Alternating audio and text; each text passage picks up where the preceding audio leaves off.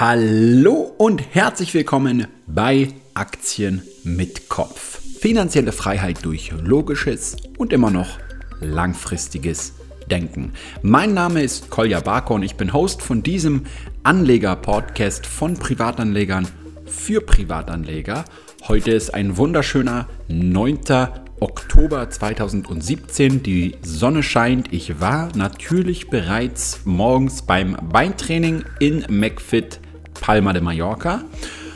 Und heute wollten wir eigentlich über das spannende Thema Vorabpauschale und alle möglichen neuen Besteuerungen von Investments im Jahr 2018 machen. Doch leider ist dieser Podcast noch ein bisschen in der Schwebe, beziehungsweise werden wir ihn erst morgen aufnehmen können. Also habe ich heute einen würdigen Ausgleich gefunden, denn ich wollte schon länger eine Podcast-Reihe hierzu starten, und zwar den 20 Mythen über Märkte. Diese 20 Mythen sind doch äh, etwas komplexer Natur, deswegen werde ich aber diese 20 Mythen aufteilen in jeweils vier Podcasts und immer fünf Mythen behandeln. Bevor ich jetzt gleich anfange, auf jeden Fall nochmal ein ganz wichtiger Hinweis. Gestern am Sonntag ist ein Video online gegangen auf YouTube und zwar meinem Zweitkanal, dem Kolja Investiert Kanal. Dort habe ich die Investitionen von August und September besprochen. Also, falls du das noch nicht angeschaut hast, du kannst mir regelmäßig über die Schulter schauen. Ich zeige dir ganz transparent, wie ich selbst auch meine Investitionen tätige und welche Ressourcen ich wo allokiere. Und ansonsten springen wir jetzt mal gleich rein. Fünf Mythen über Märkte, Teil 1 von 4. Ich muss hier ganz einfach dazu sagen, dass diese Podcast-Episoden inhaltlich nicht von mir stammen, sondern eine Übersetzung darstellen.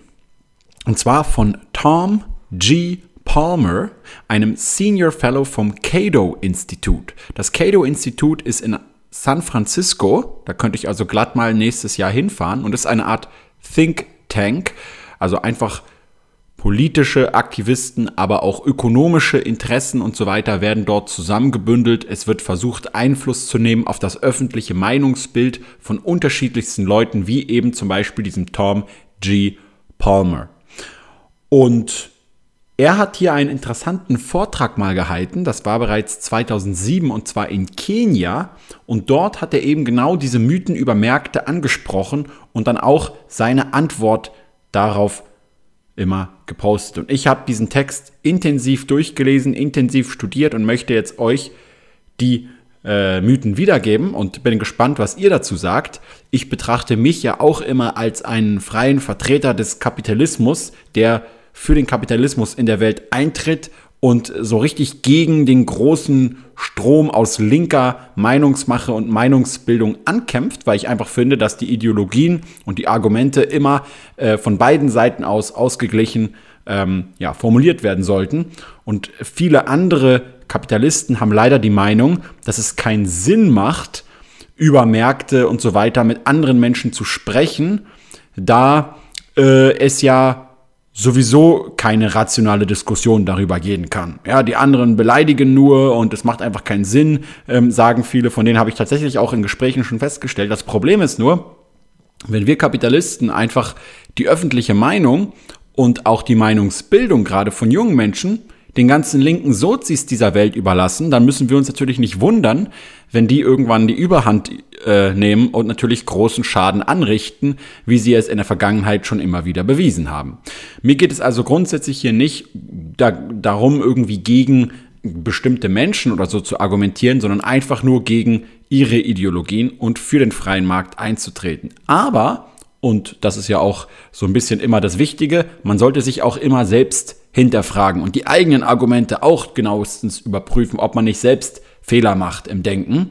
Und deswegen geht es jetzt hier in dieser vierteiligen Serie nicht nur um die ethische Kritik am Kapitalismus und an den Märkten und auch nicht um die ökonomische Kritik an den Märkten und auch nicht über die, ja, im Prinzip hybride Kritik, äh, Kritik wie Palmer es formuliert, also die ethische und moralische Argumente mit ökonomischen vermischt, sondern es geht auch über die übertriebene Abwehr wiederum der Liberalen für die Märkte, die teilweise auch schädlich ist. Ja, wenn man also zu ideologisch den Markt verteidigt, kann es sein, dass man insgesamt viel weniger Ergebnisse erzielt, wenn man einfach keine Kompromisse eingehen kann und seine eigenen Denkansätze nicht mehr richtig hinterfragt. Also, fangen wir heute mal an mit dem ersten großen Argument oder dem ersten großen Mythos zum Thema Markt. Und zwar, die Märkte sind doch vollkommen amoral. Es gibt keine Moral im Markt. Der Vorwurf ist hier, Märkte führen dazu, dass Menschen lediglich kühl ihren eigenen Vorteil kalkulieren. Ohne Moral, getrieben von Gier.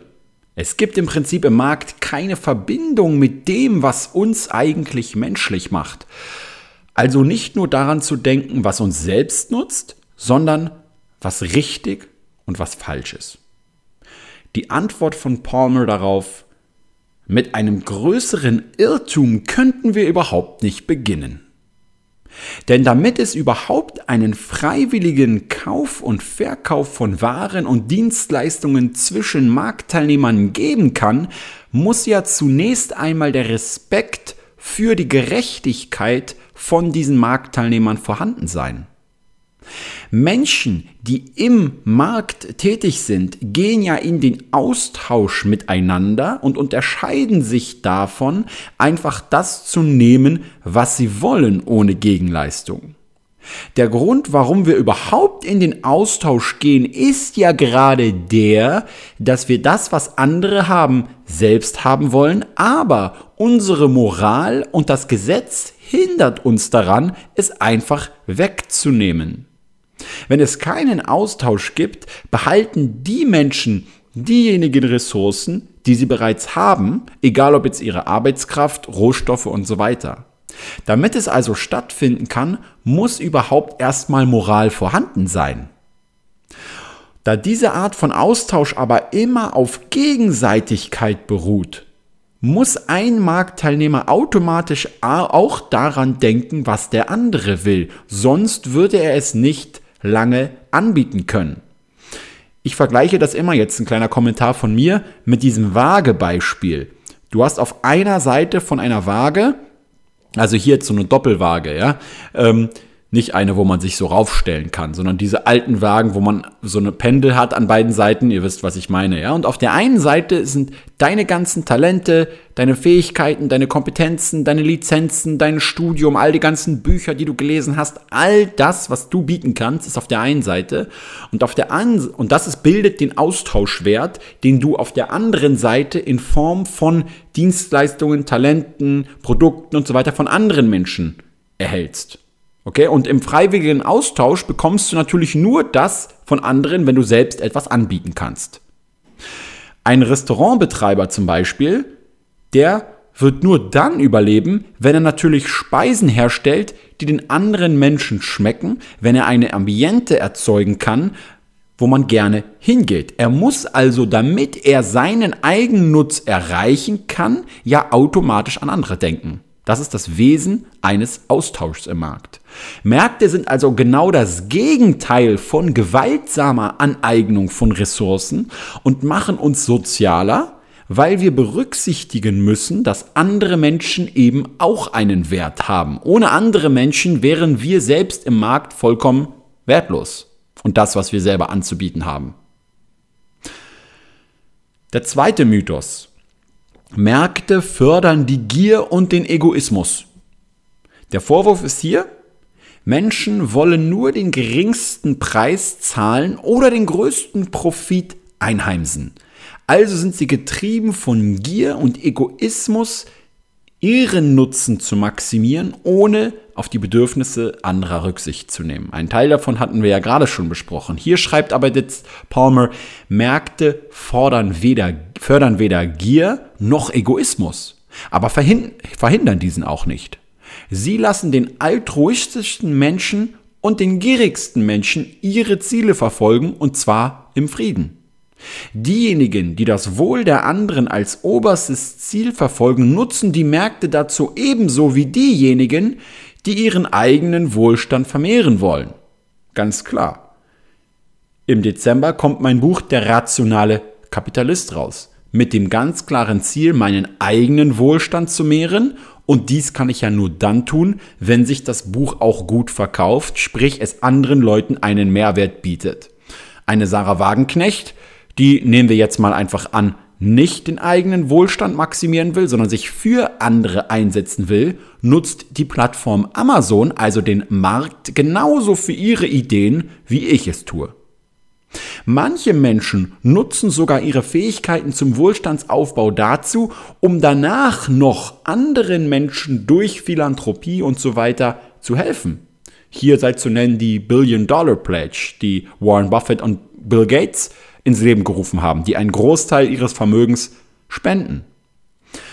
Ohne Märkte gäbe es insgesamt auch viel weniger Wohlstand, der überhaupt erst Charities und so weiter möglich machen kann. Weil ich kann ja nur dann mich für andere auch einsetzen, wenn ich selbst auch genug zu essen habe. Die häufige Verwechslung von Egoismus und Eigeninteresse führt zu diesem Denkfehler. Unser Eigeninteresse ist ja auch gegenüber den, der Familie, den Freunden, den Nachbarn und durch die Marktmechanismus auch das Interesse von vollkommen Fremden. Schaut euch zum Beispiel das Beispiel von Milton Friedman mal bei YouTube an, The Power of the Free Market anhand von einem äh, Bleistift. Also einfach Milton Friedman Pencil eingeben bei YouTube und dann seht ihr das Video. Wie also der freie Markt menschliche Kooperation fördert zwischen den Menschen, zwischen Nachbarn, zwischen Unternehmen und Menschen und zwischen sogar anderen Nationen, die sich nicht mal überhaupt kennen, aber trotzdem alle an diesem einen Bleistift zusammenarbeiten, um dadurch ihren Eigennutzen zu erhöhen, Geld zu verdienen und gleichzeitig durch diese gesamte Menge an Kooperation der Bleistift für den einzelnen Menschen absolut erschwinglich wird zu einem niedrigen Preis. Drittes Argument oder dritter Mythos über den Markt. Der Verlass auf Märkte führt zu Monopolen.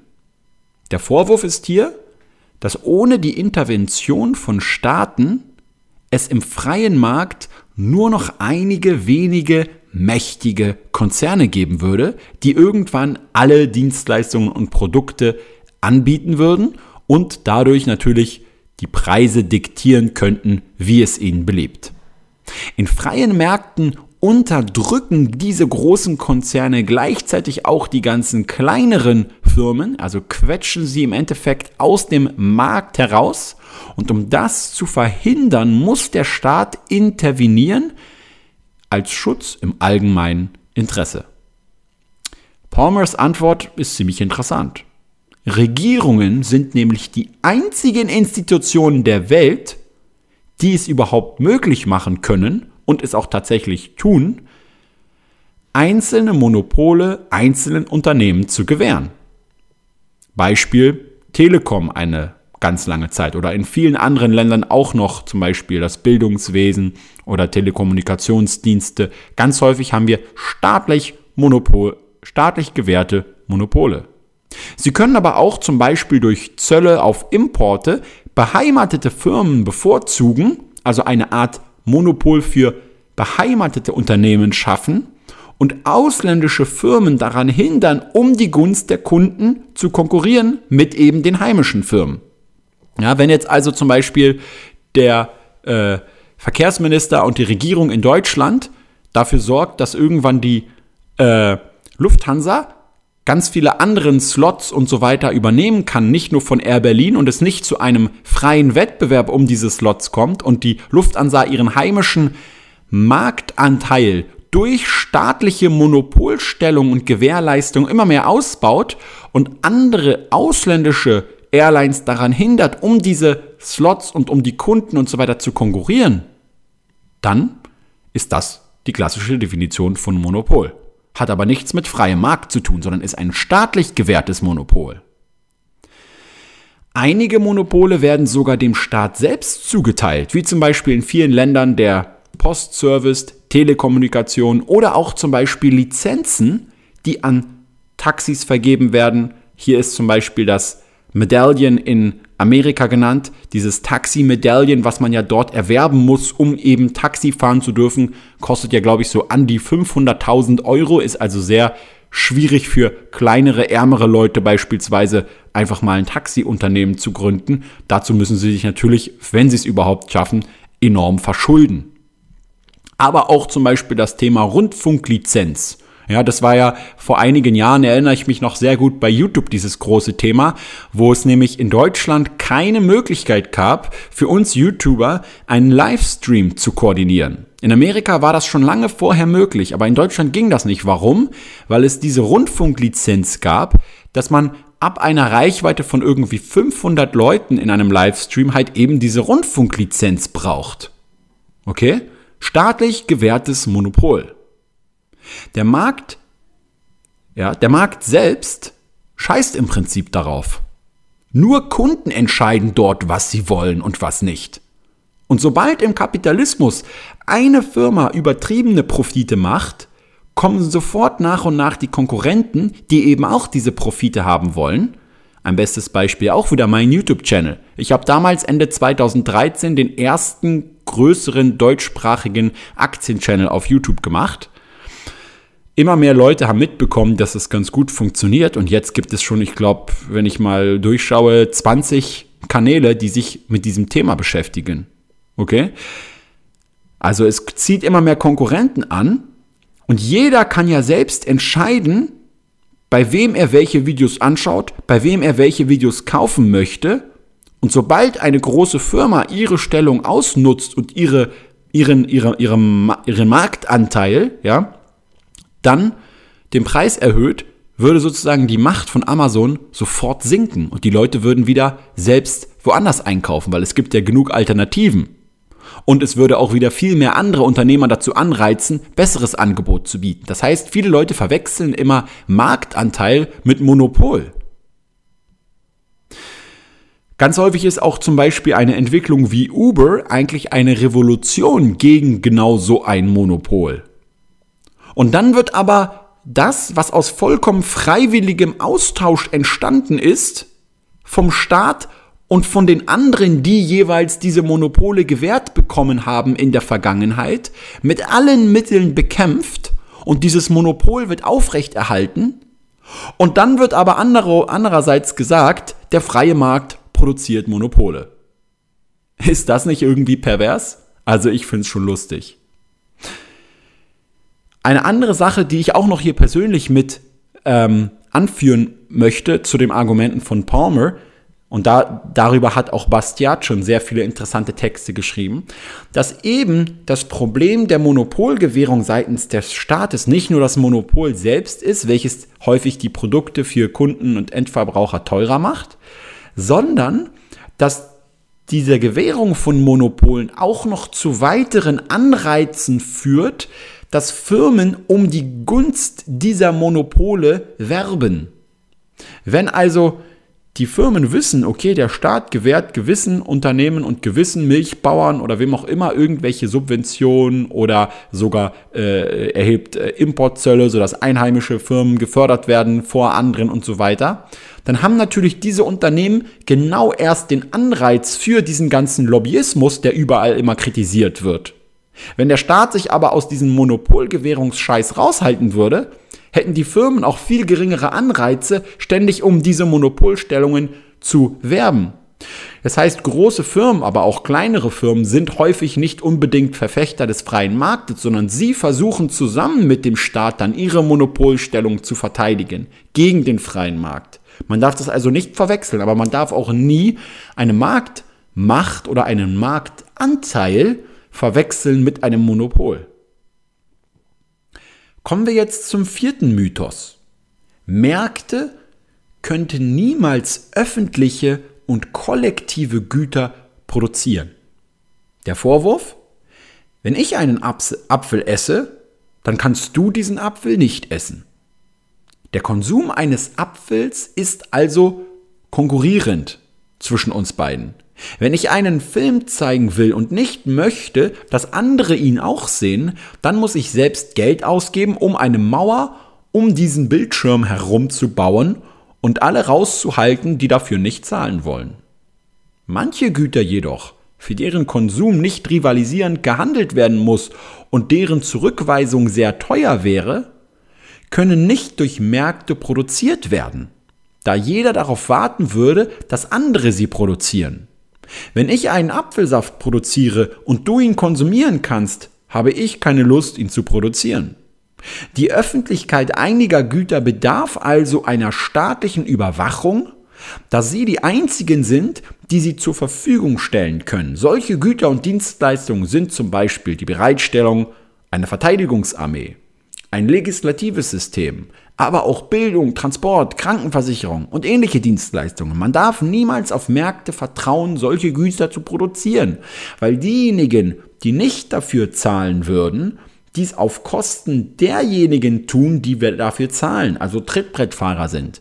Und da jeder ein Trittbrettfahrer sein wollen würde, würde eben keiner bezahlen. Und deswegen muss die Regierung das gewährleisten. Das ist der Mythos, das ist der Vorwurf. Nicht meine Meinung, also nicht verwechseln. Ja? Jetzt kommt die Antwort. Das ist eine der am weit verbreitetsten Fehlargumente ökonomischer Natur, schreibt Palmer. Ob der Konsum eines Produktes konkurrierend ist, ist häufig nicht ein Merkmal des betreffenden Produktes, sondern eine Frage der Menge an Konsumenten. Ein Swimmingpool zum Beispiel wird für zwei Personen keine Situation darstellen, für die sie um den Konsum konkurrieren müssen. Bei 100 Personen sieht dies aber schon anders aus. Und die Kosten der Zurückweisung sind auf alle Produkte und Dienstleistungen anwendbar, egal ob privat oder öffentlich. Das heißt, wenn ich nicht möchte, dass du die Äpfel von meinem Baum isst, dann muss ich wahrscheinlich einen Zaun um meinen Garten bauen. Viele Güter und Dienstleistungen, um deren Konsum keiner konkurrieren muss, wie zum Beispiel ein professionelles Footballspiel, ja, also nur weil du dieses Spiel anschaust, heißt es nicht, dass ich es nicht an, auch anschauen kann, im Gegenteil zu einem Apfel werden nur deshalb möglich, weil Unternehmen investieren, um Nichtzahler zurückzuweisen. Ob ein Gut öffentlich oder privat zu sein hat, ist eine politische Entscheidung darüber, ob die Produkte Nichtzahlern zur Verfügung gestellt werden sollen oder nicht.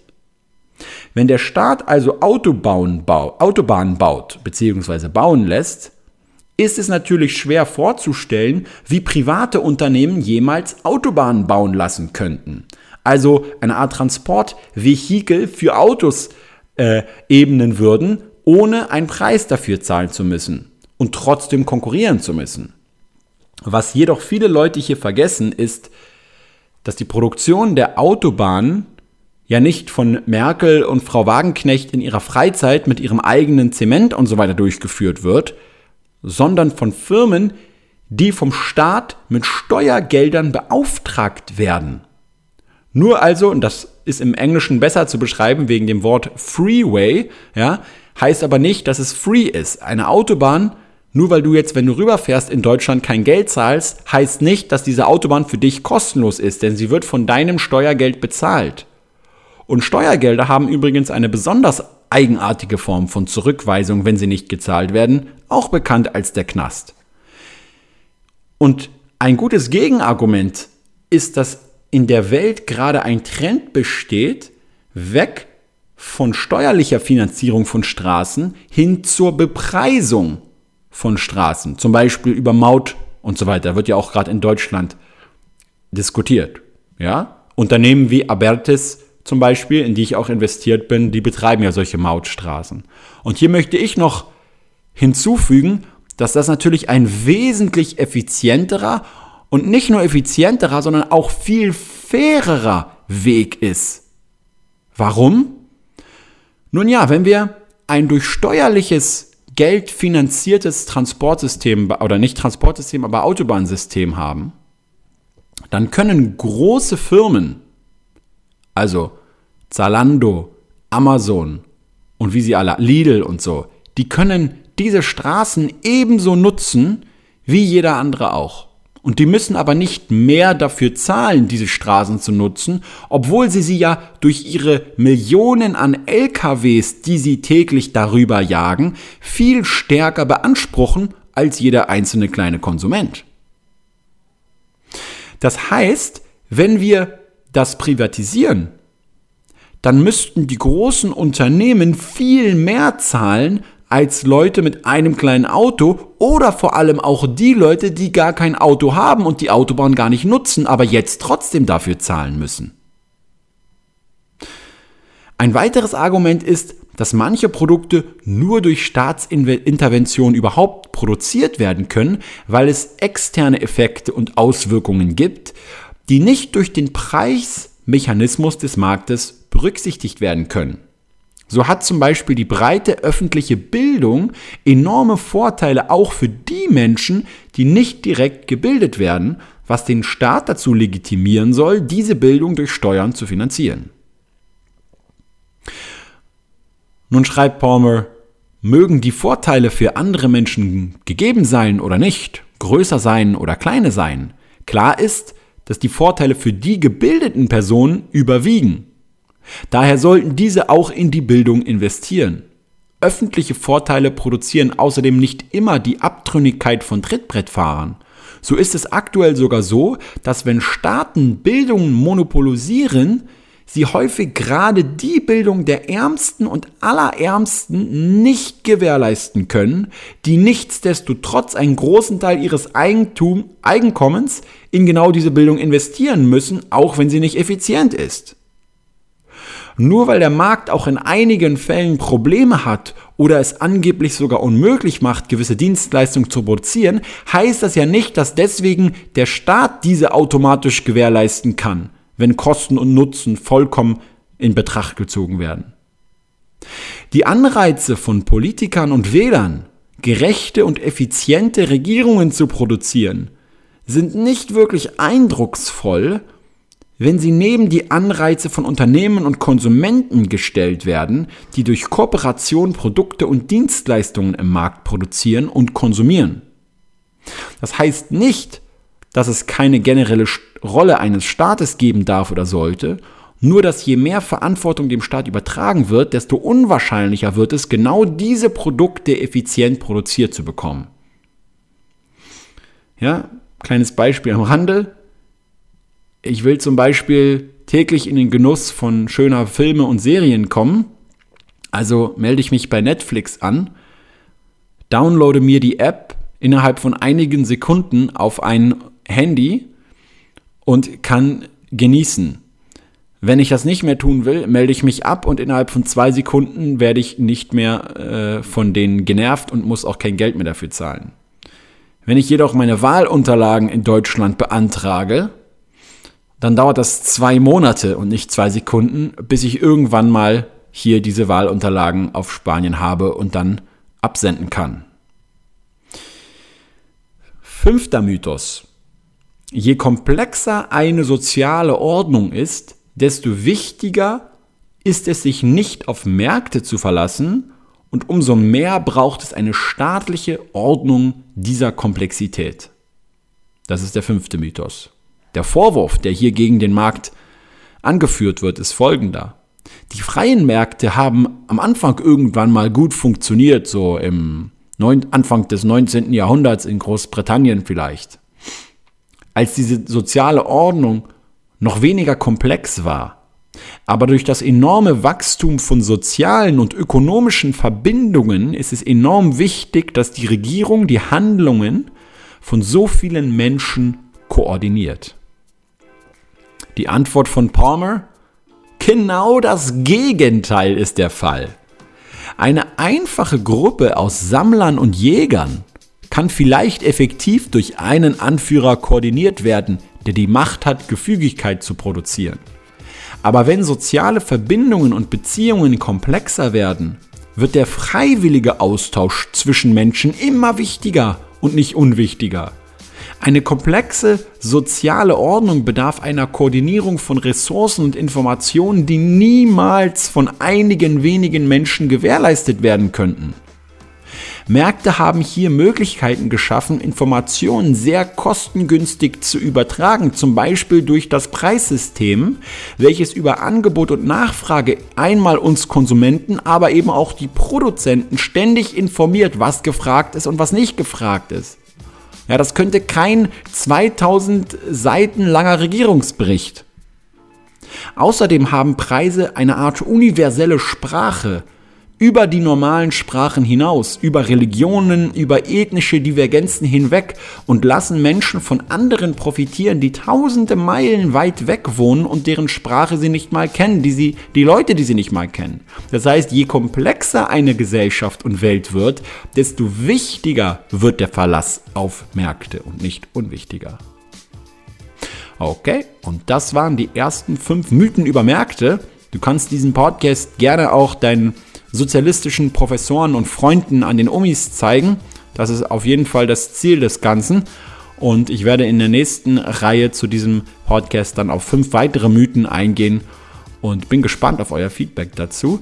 Ansonsten bedanke ich mich natürlich noch bei der Börse Stuttgart, meinem Sponsor für diesen Podcast. Und wir hören uns schon beim nächsten Mal.